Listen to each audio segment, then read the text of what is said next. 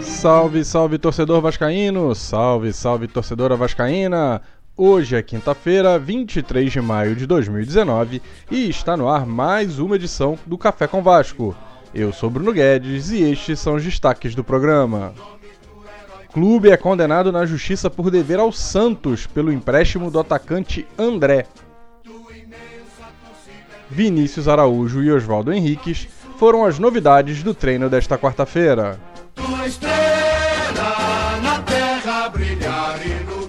Alô, galera ligada no Café com Vasco.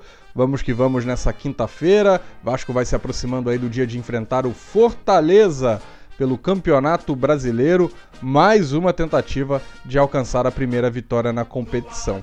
Mas antes disso, nada é tão ruim que não possa piorar. Do lado de fora dos gramados, o Vasco sofreu uma nova derrota na Justiça.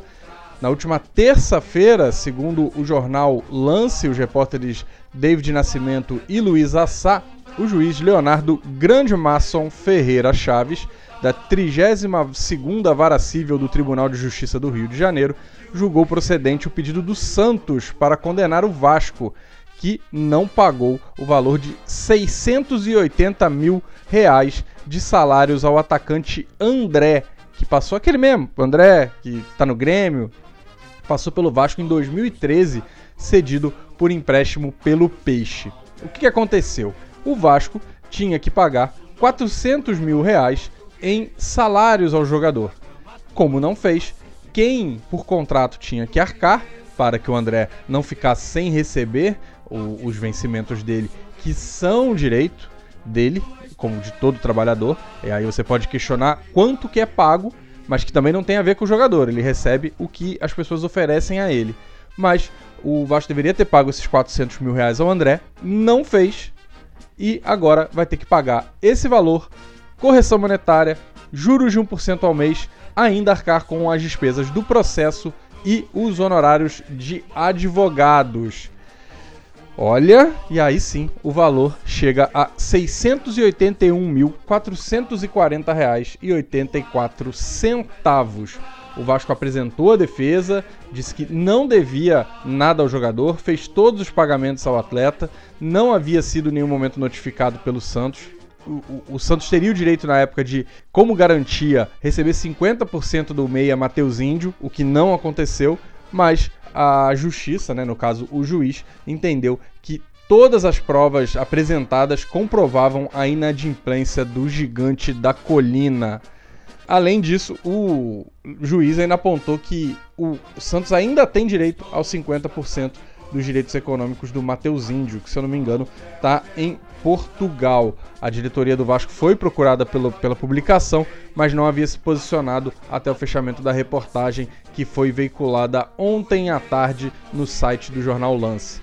Mais um caso de dívida, mais um caso comum e que vai seguir acontecendo por muito tempo.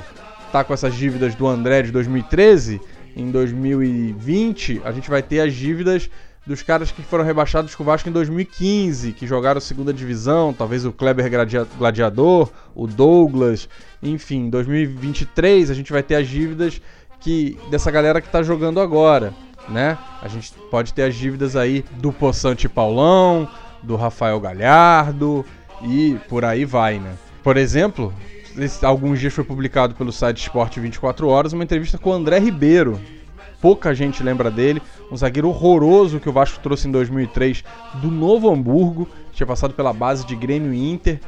Atuou pouquíssimo quando, quando fez, foi um desastre.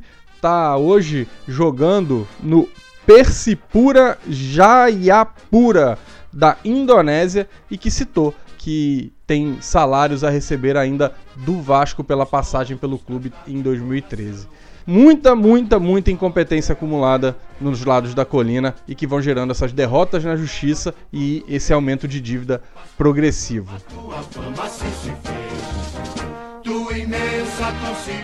Por falar em jogadores que podem processar o Vasco no futuro, talvez seja o caso do Vinícius Araújo e do zagueiro Oswaldo Henriques, que fazem parte do elenco atualmente. Mas a gente não vai falar de salários atrasados, lembrando que isso foi veiculado pela imprensa é, nos últimos dias, que o Vasco está devendo dois meses de salário, mas a história é que o atacante Vinícius Júnior e o zagueiro Oswaldo Henrique voltaram aos treinos com o elenco nesta quarta-feira no CT do Almirante. Ambos já trabalharam com, com bola e podem ficar à disposição do Luxemburgo já no jogo contra o Fortaleza. O Vinícius Júnior é daquele caso que quando a gente vê que está no elenco, a gente ah, lembrei dele, porque passou muito mal até agora pelo clube, vem volta de uma, uma cirurgia, passou por uma cirurgia em um dos joelhos, teve tendinite. Então, a última vez que ele entrou em campo foi em 29 de agosto do ano passado. Já o Henrique, que atuou já na temporada, ficou duas semanas afastados por causa, afastado por causa de dores abdominais.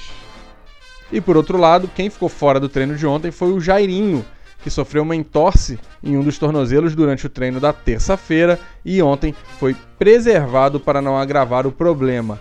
A princípio, segundo o Globoesporte.com, o departamento médico não considera o caso grave e o jogador pode estar presente no jogo do fim de semana com o Fortaleza.